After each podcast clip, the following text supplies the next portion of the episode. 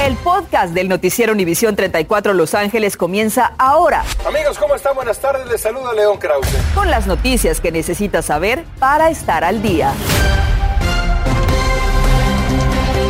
Amigos, ¿cómo están? Buenas tardes. Les saluda León Krause. También le saluda Andrea González. Gracias por acompañarnos. Vamos a empezar de esta manera. La Fiscalía de Los Ángeles anunció que el ex oficial de la policía del Distrito Escolar de Long Beach ha sido acusado de homicidio en primer grado en el caso de Manuela Mona Rodríguez. Osvaldo Borraes le da seguimiento a este caso que ahora toma un giro criminal y que hemos reportado desde su inicio. Osvaldo, adelante con tu reporte. Buenas tardes. Andrea León, muy buenas tardes. La familia había manifestado hace más de un mes exactamente que ellos exigían que no solamente este oficial fuese despedido, pero también fuese arrestado. Hoy la fiscalía lo confirmó.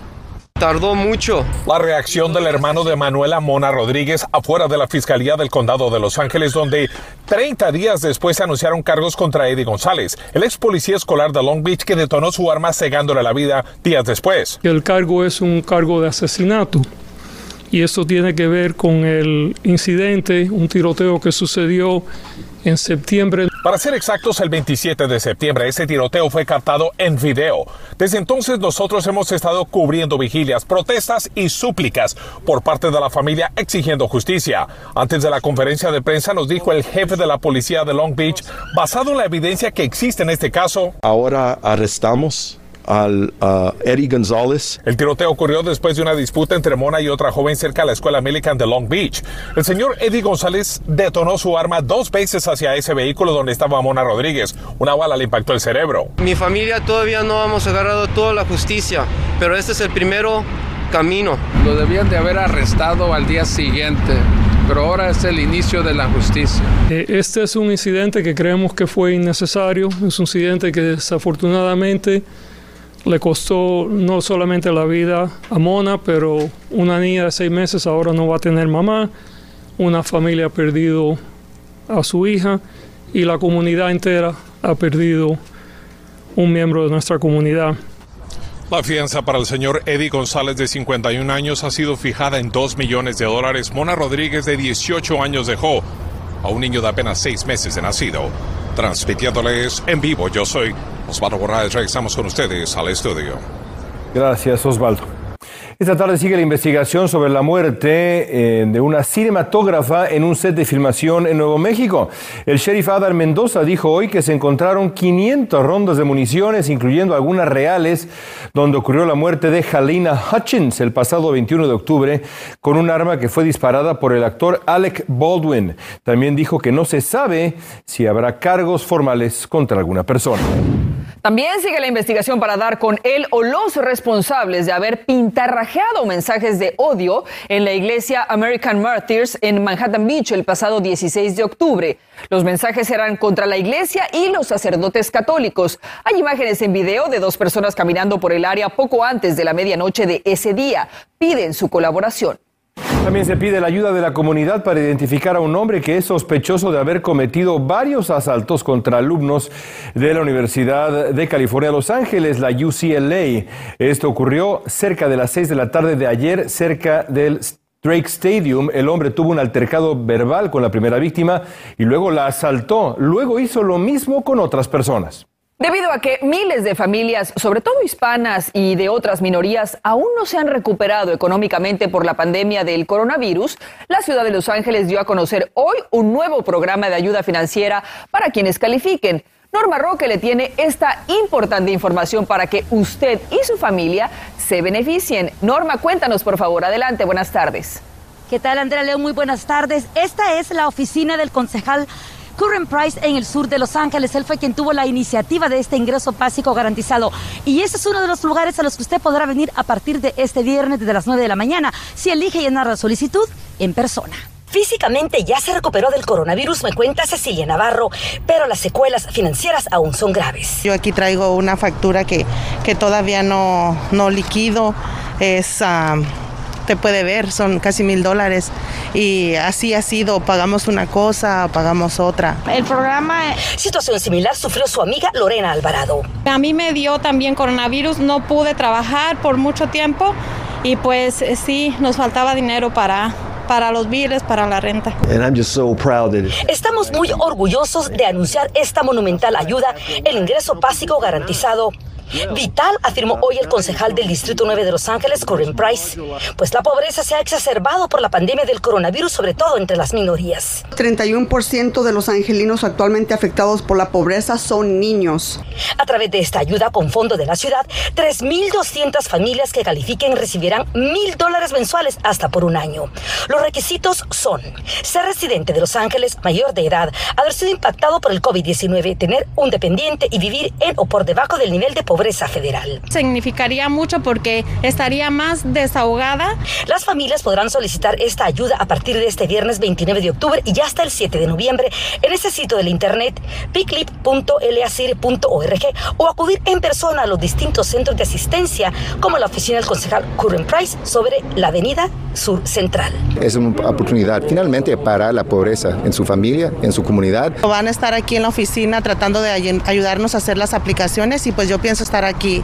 Se intensifican los esfuerzos para agilizar la movilidad de barcos en los puertos de Los Ángeles y Long Beach, así como los contenedores con mercancía que hasta ahora han estado estancados, literalmente estancados. El Concilio de Los Ángeles aprobó que se apliquen multas de 100 dólares si los contenedores no se mueven tres días o más. La moción fue presentada por el concejal Joe Buscaino, quien representa a comunidades cercanas a los puertos y que han sido fuertemente afectadas. Escuchen. Are all aware, members, the pandemic has created chaos in the global shipping supply chain, and we are now at emergency crisis levels. El concejal Buscaíno dijo que la pandemia ha creado caos en la cadena de suministros y ahora estamos en el nivel de una crisis de emergencia. Las multas comenzarán a aplicarse el día primero de noviembre. Y escuche, hay alerta de salud en Valencia High School por un serio brote de coronavirus que surgió la semana pasada entre el grupo de porristas. Se reportaron 33 casos entre estudiantes y empleados. Autoridades del distrito escolar Hart dijeron que estuvieron vigilando los contagios y cuando se extendieron decidieron avisar a los padres quienes fueron notificados hoy. California está preparada para poder vacunar a los niños de 5 a 11 años contra COVID-19 en cuanto se dé la autorización formal para hacerlo. Los funcionarios de salud dicen que estarán listos para aplicar dosis a los aproximadamente tres y medio millones de niños en ese grupo de edad en todo el estado antes de que comience la temporada crítica que son, pues sí, las vacaciones de invierno. En instantes, cientos de trabajadores recibirán más de un millón en compensación después de que sus derechos laborales fueran violados por una empresa. Tenemos los detalles. Estamos en vivo en el Valle de San Fernando. Año con año California rompe récords de calor a consecuencia del cambio climático y un estudio revela que la comunidad más afectada es la, es la latina. Le diremos qué es lo que está fallando. Y la ciudad de Los Ángeles rebasada por las ratas, así lo indica un nuevo reporte, le vamos a explicar. Y ahora más en Contacto Deportivo desde Houston, Texas. Récord de latinos en el Clásico de Otoño. Esto y mucho más en Contacto Deportivo. Estás escuchando el podcast del noticiero Univisión 34 Los Ángeles.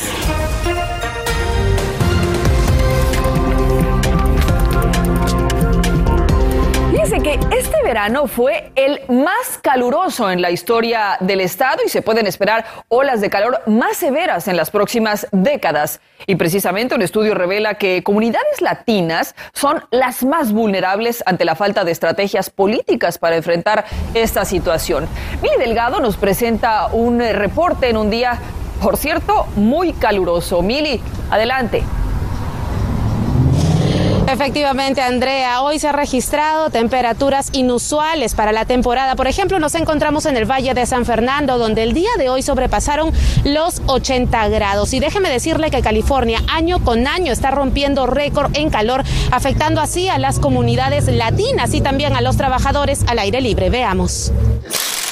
Jorge Gómez tiene su negocio de llantas ubicado en el Valle de San Fernando. Dice que estas temperaturas inusuales de hoy le dificultaron su labor.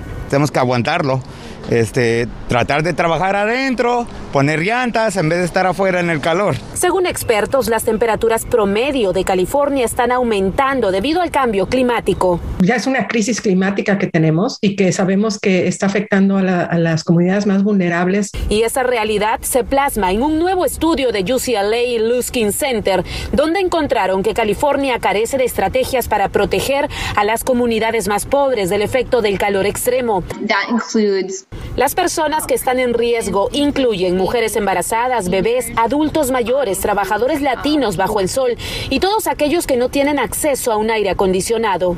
El calor excesivo existe cuando tenemos temperaturas afuera que suben muy altas. La persona empieza a sentir dolor de cabeza, sentir vómito y hasta puede causar que una persona pierda el conocimiento o la muerte. Colin Colehan es la directora de UCLA en Luskin Center. Indica que los esfuerzos estatales deben centrarse en siete de las áreas más vulnerables. homes, Casas, lugares de trabajo, escuelas, asilos, prisiones, espacios públicos al aire libre y paradas de tránsito.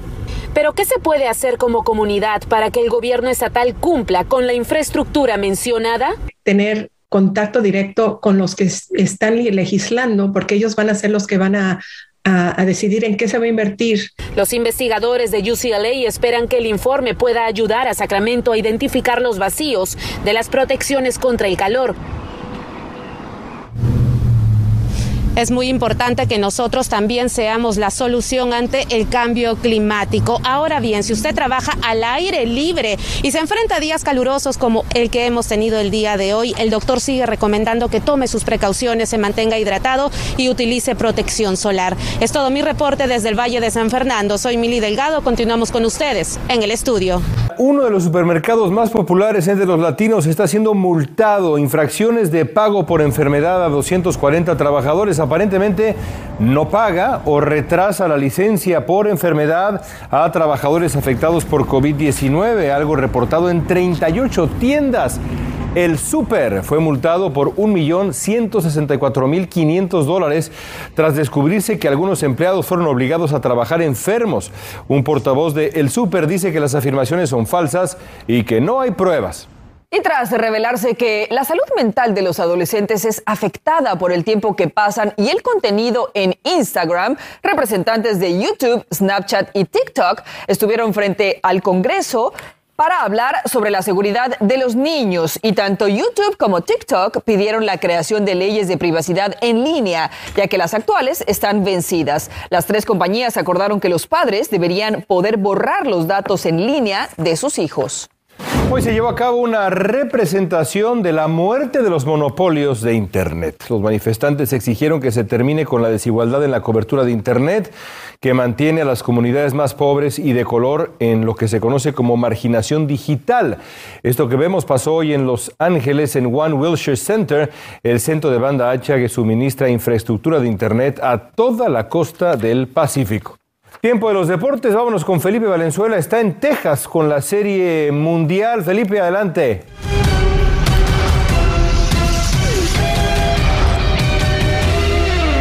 ¿Qué tal? Muy buenas tardes, León. Te saludo con mucho gusto. Recibe un fuerte abrazo en la distancia. Estamos en la ciudad de Houston, Texas, donde se celebra la Serie Mundial. Hay récord, ¿eh? hay récord de latinos en esta serie mundial, de eso vamos a hablar un poquito más adelante. Primero, arrancamos a nivel local con los Lakers de Los Ángeles. Ayer por la noche derrotaron 125-121 al equipo de los Spurs de San Antonio. Gran explosión de Russell Westbrook que anotó 30 puntos. Anthony Davis también contribuyó con 35. En este momento juegan contra el Thunder de Oklahoma. Por supuesto, a las 11 hoy tendremos el resultado de este partido. Hablemos del fútbol de la liga. El Barcelona de España hoy se midió ante el Rayo Vallecano. Barcelona, sí, con muchos problemas. Imágenes del partido. Nos vamos ya hasta el minuto número 30. El colombiano Ramadel Falcao se anotaría este gol. Y con este tanto le bastó para que el equipo del Rayo Vallecano derrotara 1 a 0 al equipo del Barcelona. Ahora sí hablamos del béisbol de las grandes ligas. Ayer se celebró el primer partido de esta serie mundial donde el equipo visitante, los Bravos de Atlanta, derrotaron 6 a 2 al equipo de los Astros de Houston. Primer cuadrangular en la historia de un jugador que debuta en una serie mundial y que también es el primer bateador. Se lo llevó nada más y nada menos que el cubano Jorge Solero y con esto ayudó a que los Bravos ganaran seis carreras contra dos. Además, cabe recalcar que se rompe récord en una serie mundial. 20 latinos, eh, 20 latinos entre ambos equipos, entre dos novenas, tienen 20 jugadores en esta serie mundial. Sin más, me despido, recibo un fuerte abrazo, nos vemos a las 11 con esta cobertura especial de la serie mundial y los deportes aquí en Univisión 34. Nos vemos. Los Centros para el Control y Prevención de Enfermedades están lanzando nuevas campañas educativas para prevenir las muertes por sobredosis de drogas. Están dirigidas a jóvenes adultos de 18 a 34 años. Entre otras cosas, la campaña proporcionará información sobre la prevalencia y peligros del fentanilo y los riesgos de mezclar drogas. El CDC enfatizó la importancia de decirle a la gente que el fentanilo se puede ocultar en los medicamentos sin el conocimiento del usuario. La venta de cigarrillos ha sido sorprendentemente alta durante la pandemia. El año pasado subió 4% por primera vez en 20 años, aunque 4% podría considerarse bajo, es inquietante porque la tendencia en años pasados era más bien a la baja. Algunos expertos dicen que un mayor aislamiento y la incertidumbre aumenta el riesgo de abuso de sustancias tóxicas. Ya volvemos. Continuamos con el podcast del noticiero Univisión 34 Los Ángeles. Se publicó la lista de las ciudades con más ratas y dos ciudades de California están en ella. Según expertos, esto se origina porque pues, en muchas propiedades no se guarda bien la comida o el agua o la basura y eso atrae a los roedores. Una vez dentro es fácil que hagan agujeros y se reproduzcan. Todos lo hemos vivido. Los Ángeles es la segunda ciudad del país con el mayor número de ratas. Después de Chicago, San Francisco, la quinta ciudad con un gran número de ratas.